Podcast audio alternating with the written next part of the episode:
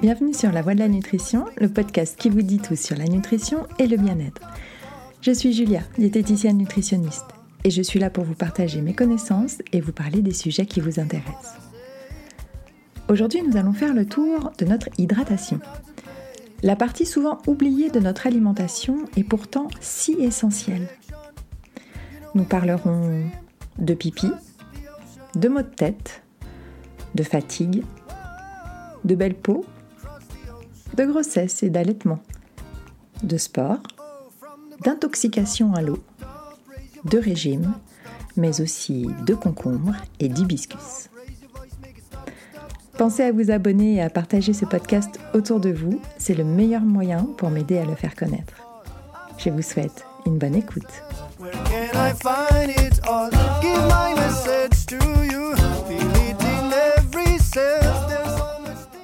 Vous le savez peut-être, notre corps est en moyenne composé de 70% d'eau. Et cette eau est simplement indispensable à notre survie. Rien que ça.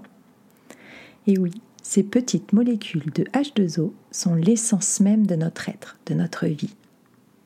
Notre corps a besoin d'eau à chaque seconde pour réaliser toutes les réactions métaboliques qui font que nous sommes tout simplement en vie. Il y a trois règles, ou plutôt une règle des trois, que j'aime bien donner pour illustrer l'importance des choses. Nous avons trois éléments indispensables à notre survie. L'air, l'eau et les nutriments, la nourriture. Oui, Netflix et les smartphones n'en font pas partie. Nous pouvons passer 30 jours sans manger. Nous pouvons passer 3 jours sans boire. Et 3 minutes sans respirer. Oui, Stéphane Missud, qui détient le record du monde en apnée, qui doit être de 11 minutes et 35 secondes si je ne me trompe pas, pourrait émettre un doute raisonnable sur ces 3 minutes de, de survie. Mais l'ordre de grandeur reste quand même identique. Oui, désolé Stéphane. 11 minutes 35 secondes, c'est beaucoup, mais c'est peu quand même. Tout ça pour dire que, contrairement à ce que nos comportements modernes pourraient nous faire croire, si je ne mange pas de suite, je meurs, vite, un distributeur, vite, un Uber vite, un tacos, c'est plutôt notre hydratation, la grande oubliée de ce siècle et de notre santé. Mais à quoi sert l'eau dans notre corps? L'eau permet de maintenir notre volume sanguin, qui est le véhicule de transport de notre corps pour, euh, pour tout, à commencer par l'oxygène pour nos muscles et notre cerveau, pour les nutriments qui fournissent l'énergie à toutes nos cellules, car notre sang est composé à 50% d'eau. L'eau aide à éliminer les déchets de notre corps.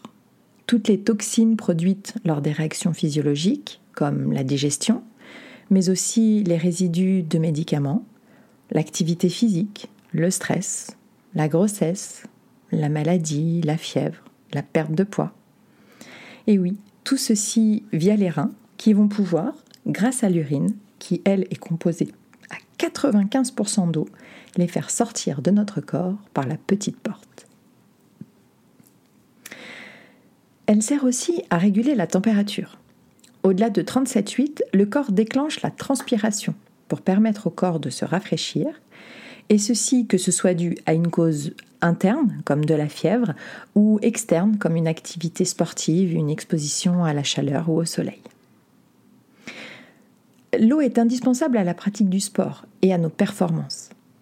1% de déshydratation, c'est 10% de baisse des capacités physiques. 2%, 20%, etc. L'eau nous sert aussi à réfléchir. Et oui, notre cerveau est composé à 85% d'eau. Et comme pour nos capacités physiques, 1% de déshydratation entraîne 10% de baisse des performances cognitives. Il a été démontré que la déshydratation entraînait une baisse de la vigilance, de la concentration et une accentuation de la fatigue, de la somnolence et de l'anxiété. Rien que ça. Autant de désagréments qui peuvent être si simplement évités. Certaines eaux minérales apportent des minéraux comme le calcium.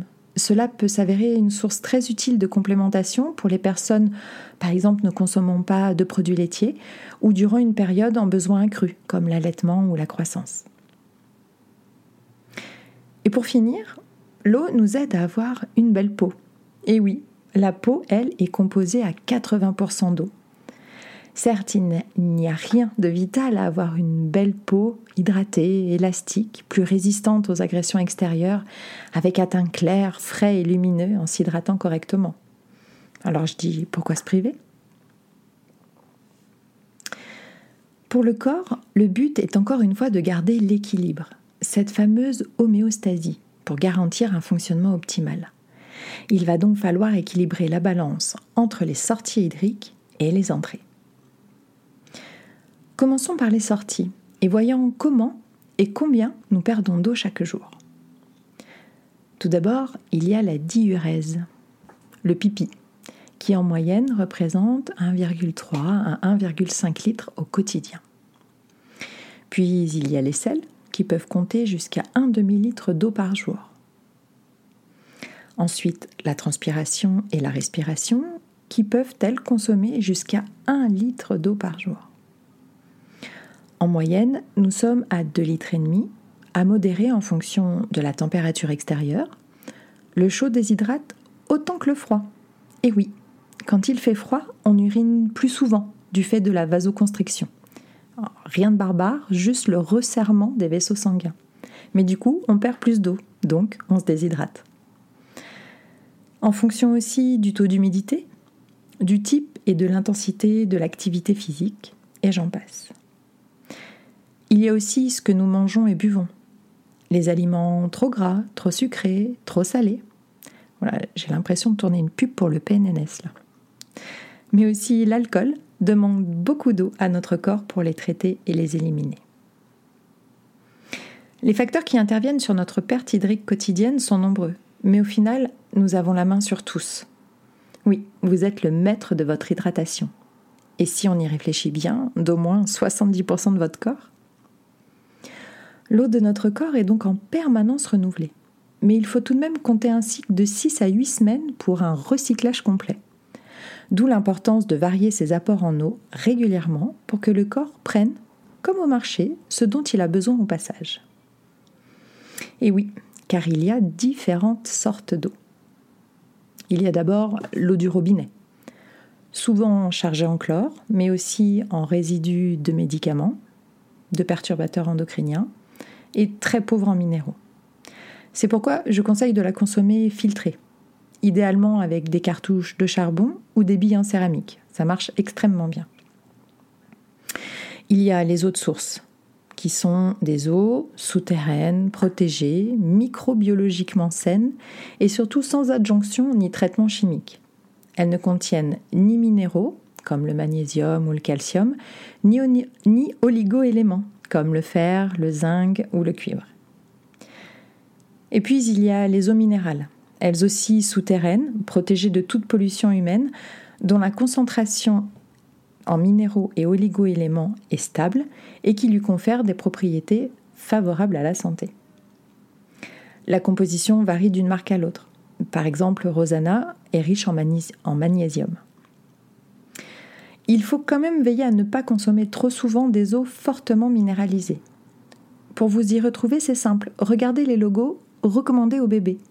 Ces eaux sont quasiment dépourvues de minéraux, qui seraient trop durs à gérer pour les reins immatures de nos bambins.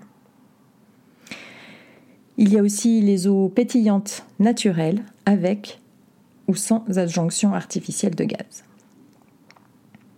Pour varier sans stresser, je conseille de prendre un pack différent à chaque fois et de tourner sur 6 à 8 eaux différentes.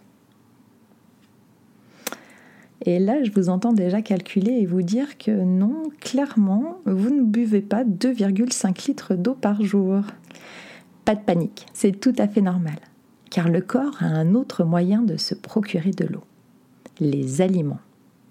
Et oui, c'est ce qu'on appelle l'eau de constitution des aliments, VS l'eau de boisson. Certains aliments sont composés de presque 80% d'eau, ce qui nous aide déjà à combler un litre sur les 2 litres et demi nécessaires à notre bien-être. Allez, je ne fais pas durer le suspense plus longtemps. Et je pense que beaucoup auront deviné, ces aliments sont les légumes et les fruits. Les champions étant le concombre et la tomate.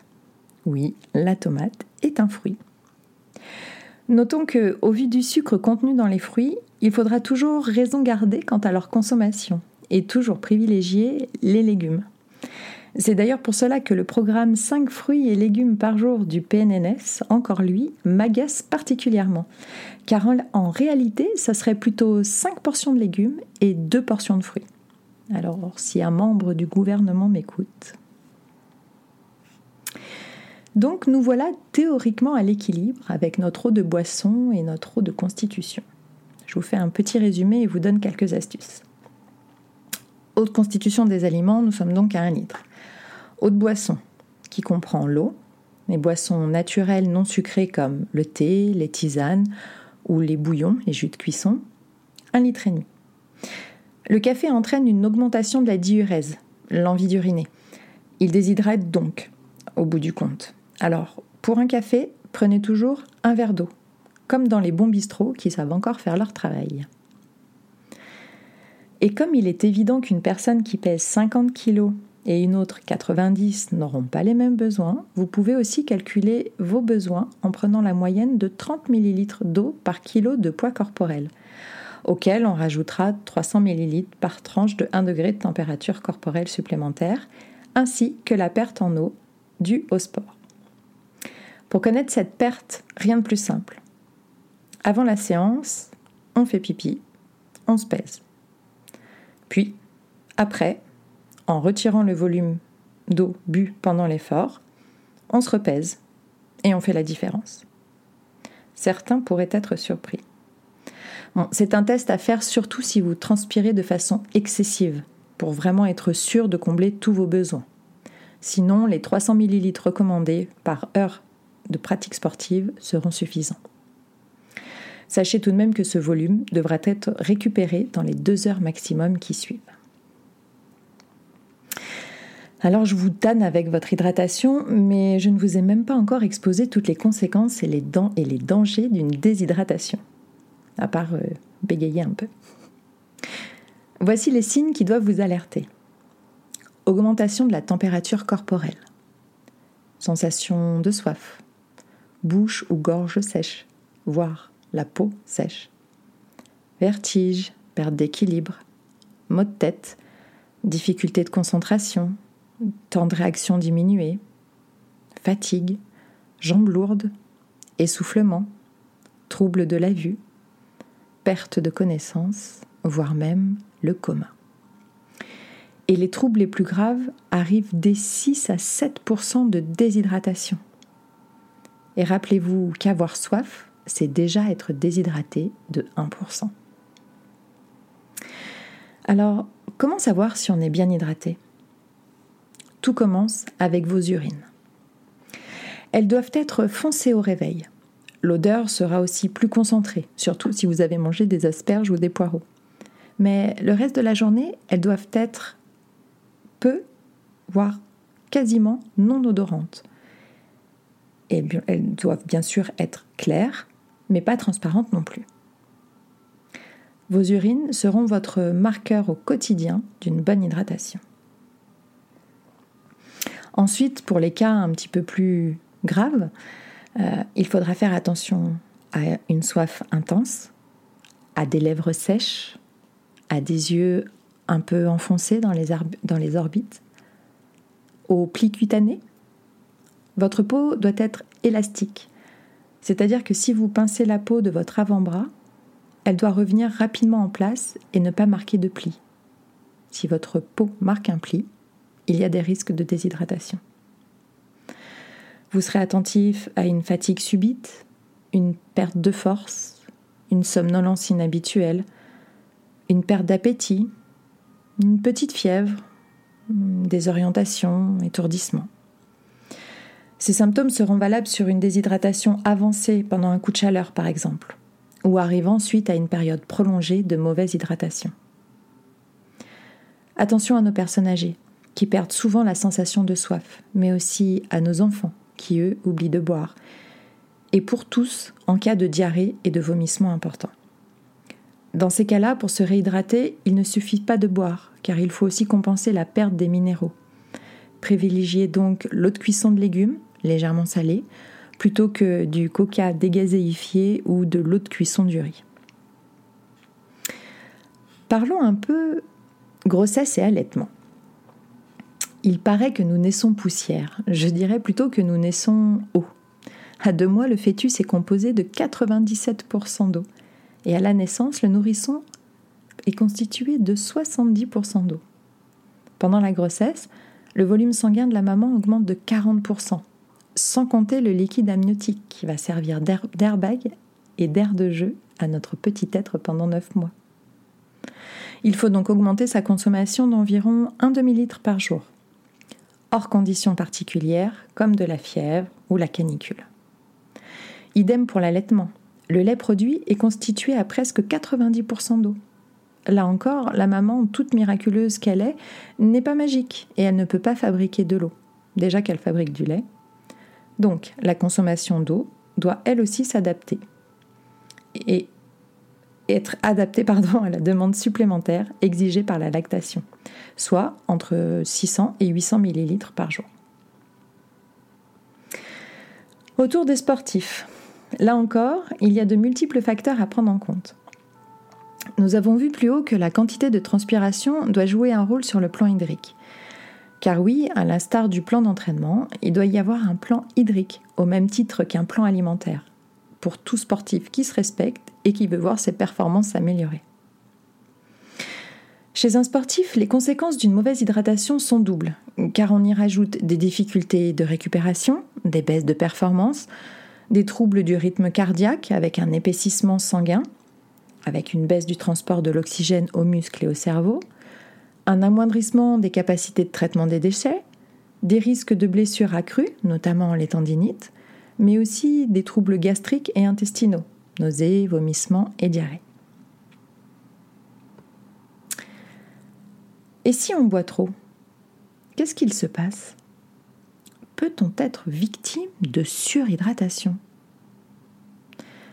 De base, aucun risque vital à trop boire d'eau, car les reins peuvent filtrer jusqu'à presque 10 litres d'eau par jour sans que l'on ne constate de perte excessive de minéraux ou de fatigue rénale. Il y a eu de très rares cas chez les marathoniens qui ont souffert d'hypernatrémie, appelée encore intoxication à l'eau. Le problème est que l'on ne perd pas que de l'eau, comme je vous l'ai dit plus haut quand on transpire. On perd aussi des sels minéraux, et notamment du sodium. Pourquoi pensez-vous que la sueur a un goût salé? Et si vous n'avez jamais goûté votre sueur, regardez les auréoles blanches sur les vêtements. Ce n'est pas l'eau qui laisse ses traces, mais bien votre sel.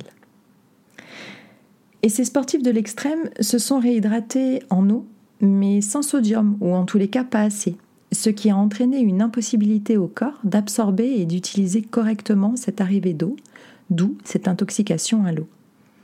Alors en plus, on parle de 10 à 20 litres d'eau pris sur quelques heures dans des conditions de pratique sportive extrêmes. Donc n'ayez pas peur de succomber et continuez à boire, mais faites-le bien. Car à ce jour, la déshydratation est plus dangereuse et surtout beaucoup plus fréquente que l'intoxication à l'eau. Boire trop d'eau peut aussi devenir pathologique. Au-delà de 5 litres par jour, sans activité sportive, il faut s'alerter soit d'un trouble du comportement que l'on appelle la potomanie, soit d'un problème de diabète non diagnostiqué. Pour finir, parlons régime et hydratation.